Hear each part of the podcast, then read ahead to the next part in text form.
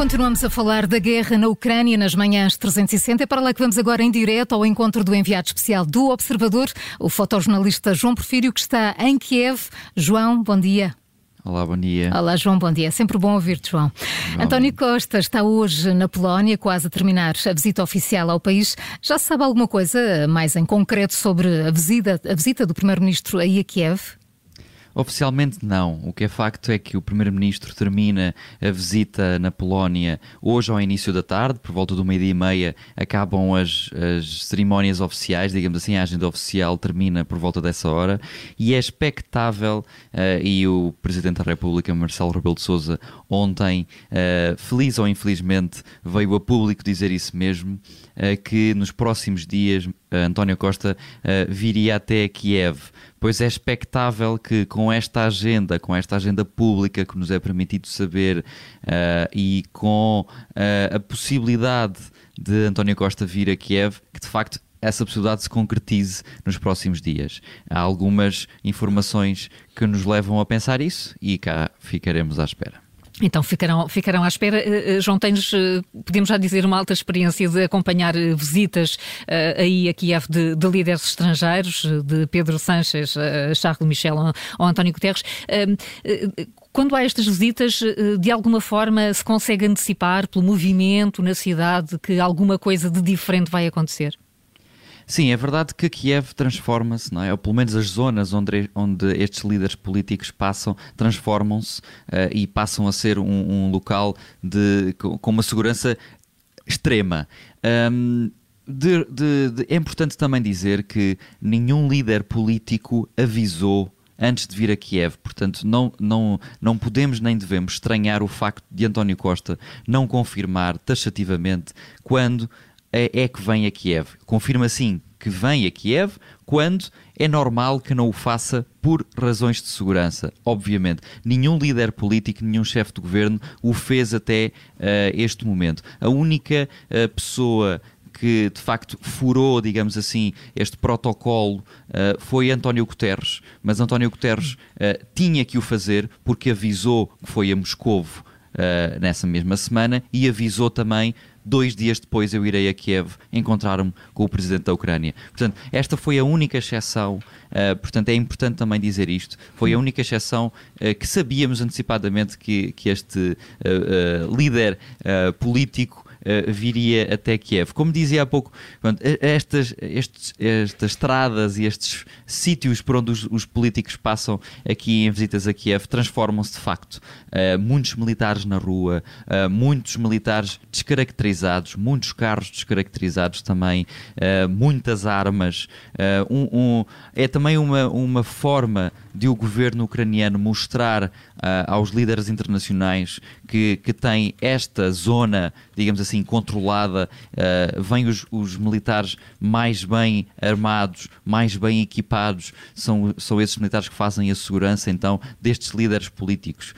Um, para já ainda não se vê naturalmente, por essas razões todas de segurança que falámos, nenhuma movimentação estranha uh, com uma eventual vinda do Primeiro-Ministro António Costa, uh, mas acreditamos que se essa visita acontecer de facto nos próximos dias, hum. essa presença se vai sentir, não só no centro da cidade, que é onde nós achamos uh, que se vai centrar também grande parte dessa visita, mas também no, na região de, de Kiev, também é uma possibilidade de António Costa visitar uma destas uh, zonas mais afetadas, peço desculpa, como Irpin, uh, Boretianca ou mesmo Bucha. E era isso que te ia perguntar, João. Há uma espécie de padrão nas visitas, ou seja, fazem sempre o mesmo percurso, visitam os mesmos locais?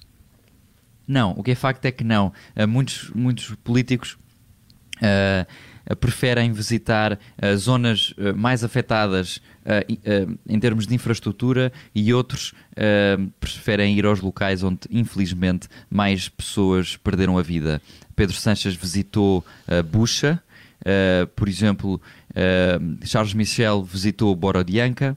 Portanto, uh, Borodianka, que foi uma cidade uh, que está completamente destruída no, na região de Kiev, a norte de Kiev, e Bucha, como sabemos, aquele massacre uh, naquela, em toda aquela pequena cidade que é Bucha. Uh, portanto, não existe um padrão, digamos assim. Uh, estas são as três zonas mais perto da capital de Kiev, onde os líderes políticos escolhem visitar. Também uh, por isso, porque é uma, é, são três, três locais relativamente perto do centro e faz com que em meia hora os líderes políticos vão a esse local, passem poucos minutos, porque estes locais são sempre visitados pouquíssimos minutos, não é? até por razões de segurança. Uh, António Guterres teve 3 minutos em, em Borodianka, teve 7 minutos em Bucha, na igreja de Bucha, e teve sensivelmente 6 minutos em Irpin.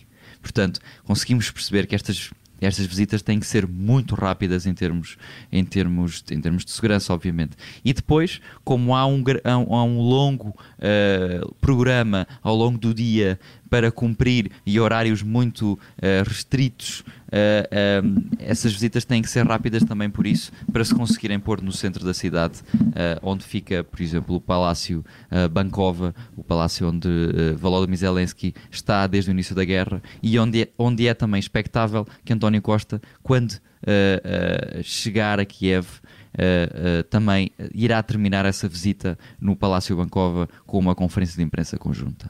Ora, e uh, sabes bem como, como é que isso funciona? Estamos ainda, João Porfírio, a tentar uh, perceber ou tentar adivinhar o, o que, como vai decorrer esta visita de António Costa. És muito conhecedor da região nesta altura. Como é que é a viagem de Varsóvia a Kiev? Que transportes existem?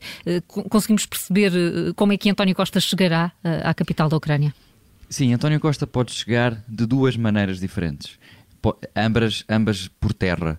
Eh, porque obviamente o espaço aéreo ucraniano continua eh, fechado e grande parte dos aeroportos completamente destruídos. E existe duas maneiras. Há um comboio direto de Varsóvia para Kiev que demora sensivelmente 20 horas. Uh, e existe também outra maneira que é ir de carro até à fronteira uh, ucraniana, atravessar a pé ou atravessar de carro essa fronteira e chegar até Lviv em Lviv, apanhar então um comboio noturno que demora 9 horas de Lviv para Kiev e esse comboio é direto. Uh, acreditamos nós que essa será a melhor opção para António Costa, porque foi a opção de todos os líderes políticos até hoje, excetuando novamente António Guterres, que veio de carro. Uh, todos os outros líderes políticos e líderes europeus vieram uh, nesta segunda opção que disse, vieram de carro até Lviv e em Lviv apanharam um comboio noturno uh, e que uh, ao início da manhã do dia seguinte já estão uh, em Kiev e já estão a começar o seu programa para esse dia. No fim do dia, um, se António Costa fizer exatamente aquilo que, que os outros líderes políticos que cá vieram fizer, António Costa, no fim do dia, uh, irá apanhar outra vez o comboio para Lviv e depois sim de carro até à fronteira e sairá do país no próprio dia. Vamos então ficar à espera da tua reportagem sobre a visita de António Costa a Kiev. João Porfírio, fotojornalista do Observador, um dos nossos enviados especiais à Ucrânia, que está em Kiev com o jornalista Pedro Jorge Castro. João, fiquem bem, continuação de bom trabalho. Um bom dia Obrigado. para vocês. Obrigado.